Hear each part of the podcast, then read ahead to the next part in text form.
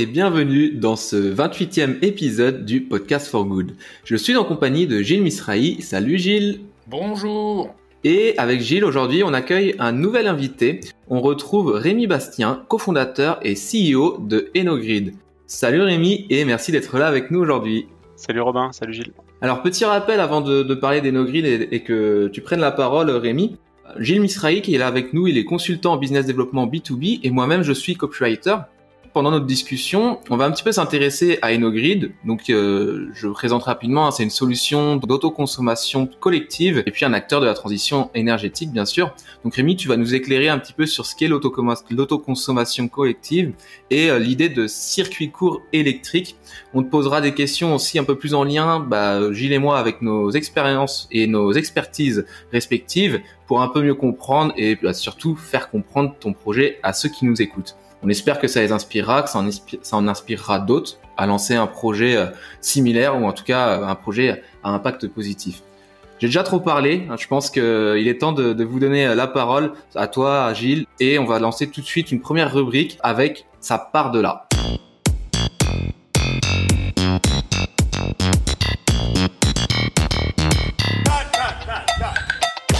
Dans cette rubrique, ça part de là. Avant de parler des no-grid, on aimerait surtout revenir sur les enjeux de la transition énergétique. Aujourd'hui, en France et dans le monde en général, Rémi, tu sais qu'on est, on est conscient tous qu'il faut changer nos sources d'énergie. Où est-ce qu'on en est aujourd'hui dans cette transition et sur quoi, d'après toi, on doit encore progresser? Je reviens un petit peu sur, euh, on est conscient de changer nos sources d'énergie. En fait, on est surtout conscient qu'il faut décarboner au maximum euh, nos activités et euh, la plupart des origines des activités viennent de l'énergie. Donc, on en arrive à là. Au, départ, c'est vraiment un besoin de décarbonation qui drive la transition, qui drive la transition énergétique. Donc, qui dit décarbonation dit on oublie les énergies fossiles qui émettent du CO2. En France, on est dans une situation un petit peu particulière dans le sens où on a déjà une, une énergie très décarboné grâce au nucléaire. Après, euh, le nucléaire, ça pose peut-être d'autres problèmes euh, d'un point de vue, enfin, d'autres d'autres mhm. soucis euh, que le que le carbone, mais en tout cas, d'un point de vue décarbonation, le nucléaire permet de, de, produire en grande quantité de l'énergie à très faible taux de carbone. Donc, en France, la transition énergétique, elle est plutôt du côté de, de se dire, on a une électrification des usages une très forte électrification des usages. On remplace par exemple nos, anciennes, chaudières gaz par des pompes à chaleur, on remplace nos véhicules euh, thermiques par des véhicules électriques. En gros, on est en train euh, de, enfin, toutes les sources d'énergie de tout, euh, de tout ce qu'on va utiliser sont en train de passer à l'électrique. À ça, ça veut dire que on va devoir, hum, malgré l'efficacité énergétique, on va devoir augmenter notre capacité de production électrique. Et de là, euh, la question est de savoir euh, comment on répond à cette, euh, à cette demande croissante. Mhm. Justement, justement par rapport à cette, cette demande croissante, moi j'aimerais, avant que tu continues, que tu nous montres, un, tu nous expliques un petit peu les freins auxquels on fait face déjà aujourd'hui, auxquels on peut potentiellement faire face par la suite pour justement bah, combler, combler cette, cette croissance de consommation électrique. Les freins, en fait, c'est que on est dans un monde fini, euh, donc euh, augmenter euh, indéfiniment, c'est quand même quelque chose qui va être à un moment donné qui va être compliqué. Ça, je pense qu'on commence à tous en avoir conscience. Ensuite, il y a une des choses qui, qui peut être une solution, c'est l'efficacité énergétique, c'est-à-dire qu'on arrive à faire mieux, qu'on arrive à faire la même chose avec en utilisant moins d'énergie. Historiquement, on, on voit quand même que l'humain dès qu'il peut faire, il peut faire mieux avec moins d'énergie, finalement il fait plus. Euh, et au final, on, on consomme autant d'énergie, voire, même plus. Tout ça pour dire que d'un côté, il va euh, devoir avoir un, une prise de conscience qu'on est dans un monde fini et un changement des usages et euh, une habitude de sobriété. Ça, je pense que ça peut être drivé par le facteur enfin par le signal prix. Plus l'énergie est chère, moins on consomme. Ça, on l'a bien vu cette année. Cette année, on s'est félicité qu'on a pu passer l'hiver 2022 où on s'attendait à des coupures. Il y a eu énormément euh, de baisse de consommation. C'est notamment dû au prix euh, hallucinant de l'électricité qui, qui avait et qui ont forcé finalement les gens à, à maîtriser leur consommation.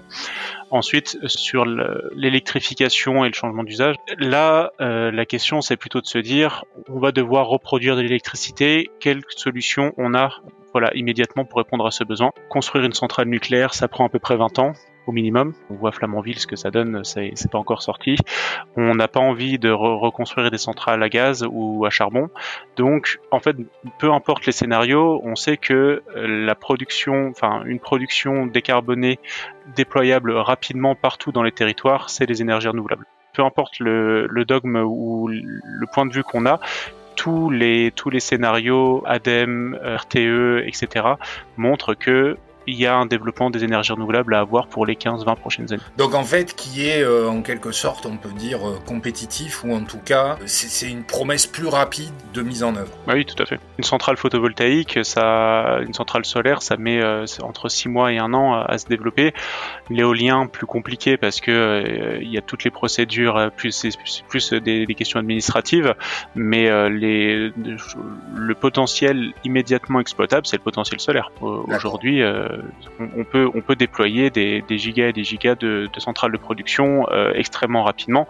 Derrière, euh, ça pose ensuite d'autres questions, notamment, voilà, le solaire, on sait que ça produit pas forcément tout, enfin, ça produit pas toute la journée. Euh, comment on gère ça sur le réseau? Il y a, ça pose pas mal d'autres questions. Mais en tout cas, si on veut produire, enfin, ajouter rapidement des nouvelles sources de production décarbonées, ça passe par les énergies renouvelables. D'accord.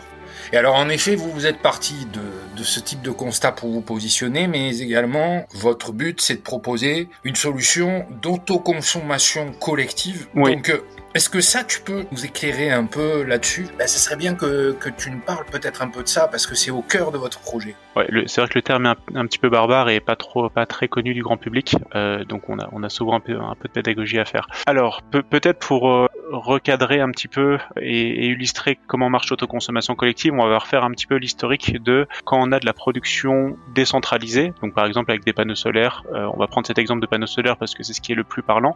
Qu'est-ce qu'on peut en faire? Concrètement, j'ai des panneaux solaires sur mon toit, c'est quoi les solutions qui s'offrent à moi? Historiquement, quand on avait des panneaux solaires, on avait un compteur de production, tous, tous les électrons qu'on produisait, tous les kilowattheures qu'on produisait, ils étaient injectés sur le réseau et on vendait ça à EDF, obligation d'achat, euh, via des tarifs qui étaient fixé par l'État. Ça, c'était la première euh, et seule option au départ. Ensuite, on a eu la possibilité de faire ce qu'on appelle de l'autoconsommation individuelle, c'est-à-dire les panneaux solaires que j'ai sur ma maison, sur mon bâtiment, ils vont d'abord servir à alimenter ce bâtiment, et ensuite, si jamais j'ai du surplus, ce surplus-là, il va être injecté sur le réseau pour être revendu euh, de la même manière à EDF obligation d'achat. Et maintenant, la nouveauté, enfin maintenant, euh, la dernière nouveauté qu'il y a eu à partir de fin 2017, début 2018, c'est le principe de dire qu'on peut autoconsommer collectivement. Dire qu'on va pouvoir associer différents points de production avec différents points de consommation tous raccordés au réseau public. Et en fait, ce que je ne consomme pas sur le site de production, je peux aller le partager avec un site de consommation qui est euh, dans mon quartier très rapidement, c'est ça l'autoconsommation collective. C'est vraiment un peu le, même principe que euh, ma grand-mère euh, avait un grand jardin, elle avait beaucoup de tomates l'été, elle n'était pas capable de manger toutes ces tomates, et ben, elle les partageait avec ses voisins. C'est vraiment le même principe euh, sur une, à une autre échelle et sur un autre métier. Mais c'est vraiment ça, c'est on produit trop à un endroit, donc on le partage aux alentours. Très bien. Et donc, on, peut dire que vous avez évolué avec les usages et les lois également, puisque c'est quand même des dispositifs législatifs à chaque fois qui font changer le, le, périmètre, mais en quelque sorte, comment vous est venue l'idée au départ? Est-ce que c'est par rapport à cette ouverture ou est-ce que vous aviez un projet qui a évolué? Non, au, tout départ, euh, au tout départ, on n'avait pas quand le, on va dire, euh, la première discussion sur le projet qui est ensuite devenu devenu Enogrid, on n'avait pas encore identifié l'autoconsommation collective. La discussion avec euh, avec Benjamin partait sur l'économie du partage, ça fonctionne bien, ça fonctionne pour les logements, ça fonctionne pour les voitures, ça fonctionne pour euh, les, les bureaux, les choses comme ça. Pourquoi ça pourrait pas fonctionner dans un domaine qui nous nous concerne en tant qu'ingénieur énergéticien, l'électricité? Pourquoi on peut pas se partager de l'électricité entre euh, entre deux personnes? Donc on a commencé à réfléchir à ça, on a fait un petit peu notre travail d'ingénieur néo-entrepreneur, on a fait des recherches sur ce qui était possible de faire déjà, et, euh, et en fait, hasard du calendrier ou pas, je, je sais pas. Mais la loi de l'autoconsommation collective venait de, sortir quelques mois auparavant. Donc on s'est dit chouette, il y a un cadre réglementaire qui est en place, ce qui est quand même important en France, surtout dans un domaine comme l'énergie. Si on n'a pas de cadre réglementaire, concrètement, on peut rien faire. Donc ça nous a rassuré qu'il y avait ça qui, venait de sortir.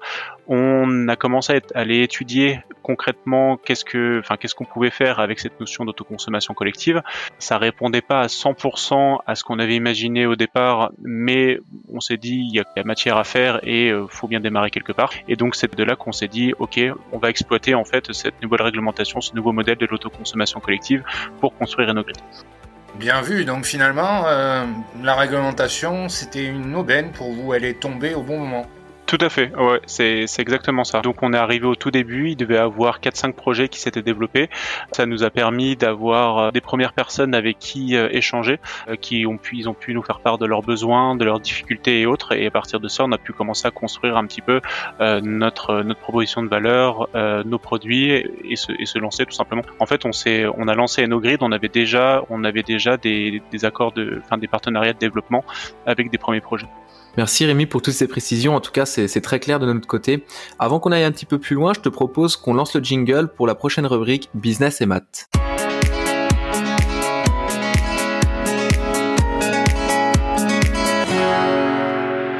Alors justement, aujourd'hui, vous avez passé des étapes et bravo pour ça. Et quelles sont vos cibles maintenant Aujourd'hui, vers qui vous allez pour euh, vous développer Et je dirais, est-ce que tu peux nous dire un peu quels sont les avantages qu'ont euh, les, clients d'EnoGrid.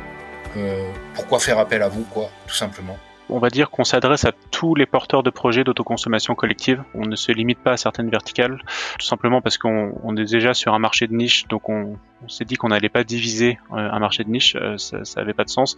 Et en plus, pour nous, c'est intéressant de voir toutes les facettes de l'autoconsommation collective et tous les différents typologies de projets qu'on peut faire avec cette réglementation. Peut-être pour répondre à ta question, aujourd'hui chez Enogrid, on a 40% de nos clients sont des collectivités à différents, à différents niveaux. Donc ça va de la petite commune de, de 500 habitants à la grande métropole, en passant par euh, tous les niveaux euh, comme comme euh, agglomération, région, département, syndicat d'énergie, etc. Tout simplement parce que les collectivités ont été un des prescripteurs de l'autoconsommation collective, celles qui sont lancées en premier. Ça s'explique aussi par le fait que les collectivités peuvent faire des projets d'autoconsommation collective très simples. Elles ont une capacité d'avoir plusieurs bâtiments dans un périmètre géographique euh, très restreint.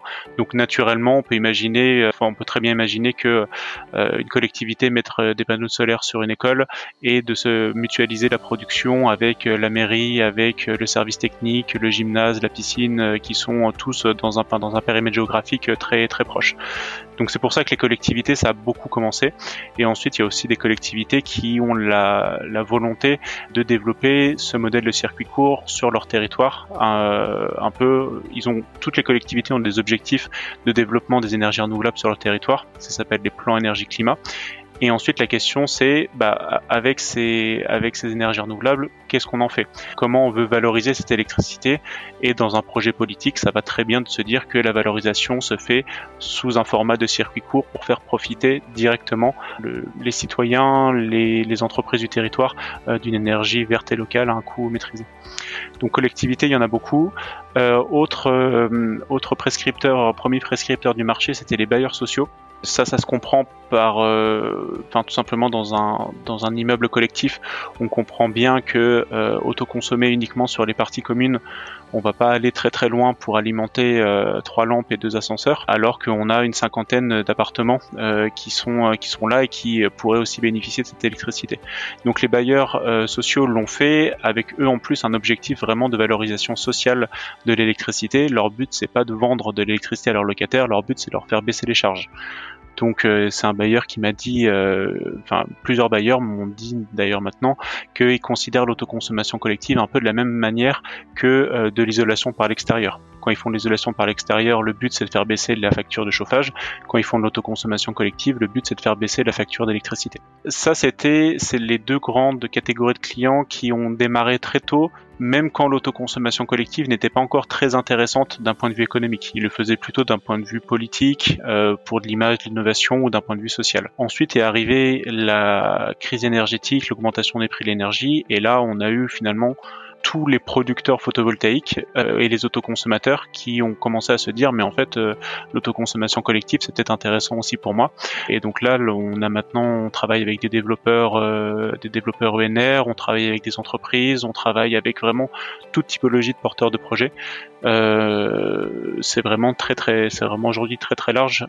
J'aurais du mal à faire le tour. On a actuellement plus de 200 clients. Mais les voilà les grandes catégories c'est collectivités bailleurs et privés et est-ce que vous, vous avez justement vu une différence en termes de, de chiffre d'affaires et même de voilà, c'est des chiffres que tu peux partager par rapport à justement l'arrivée de ces, ce nouveau euh, persona un petit peu? Est-ce que vous avez vu une évolution au sein de d'Enogrid vraiment sur que ça soit d'un point de vue organisationnel et euh, mhm. bah, d'un point de vue chiffre d'affaires également?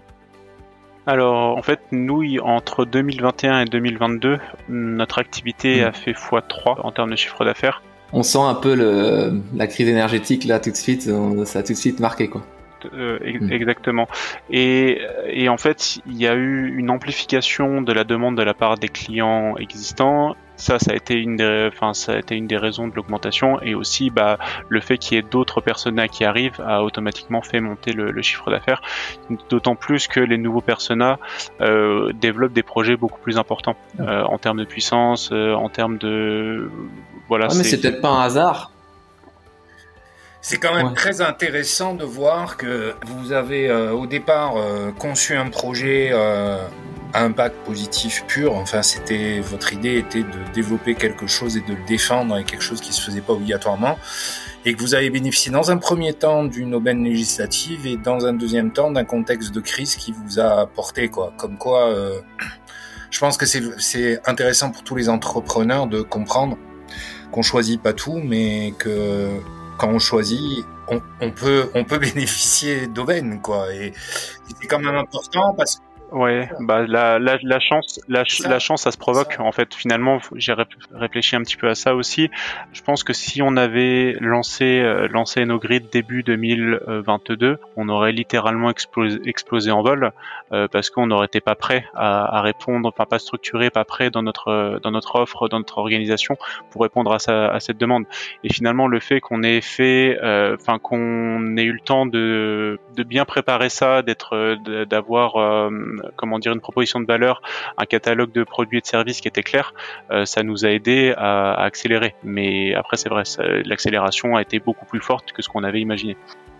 Ouais, ouais, je pense qu'il y a vraiment cette idée où c'est euh, anticipation et, et pas que chance. Après, forcément, comme tu dis, la chance, elle se provoque et je pense que voilà, c'est par cette anticipation. On savait que l'énergie, un jour ou l'autre, ça allait être un, un souci également. Donc, euh, c'est peut-être c'est ce qui a fait aussi les choses. Et derrière, voilà, c'est plus des réponses en fait à votre anticipation que qu'autre chose peut-être. Les amis, c'est déjà la fin de cette première partie de l'épisode 28 avec Rémi. On espère que la conversation vous plaît jusqu'ici. On vous retrouve dès mardi prochain, 8h, pour euh, la suite de l'épisode. On y abordera le système de répartition de l'énergie avec Enogrid et bien d'autres sujets. D'ici là, je vous souhaite de vous porter au mieux et je vous donne rendez-vous dès mardi prochain. Allez, tchuss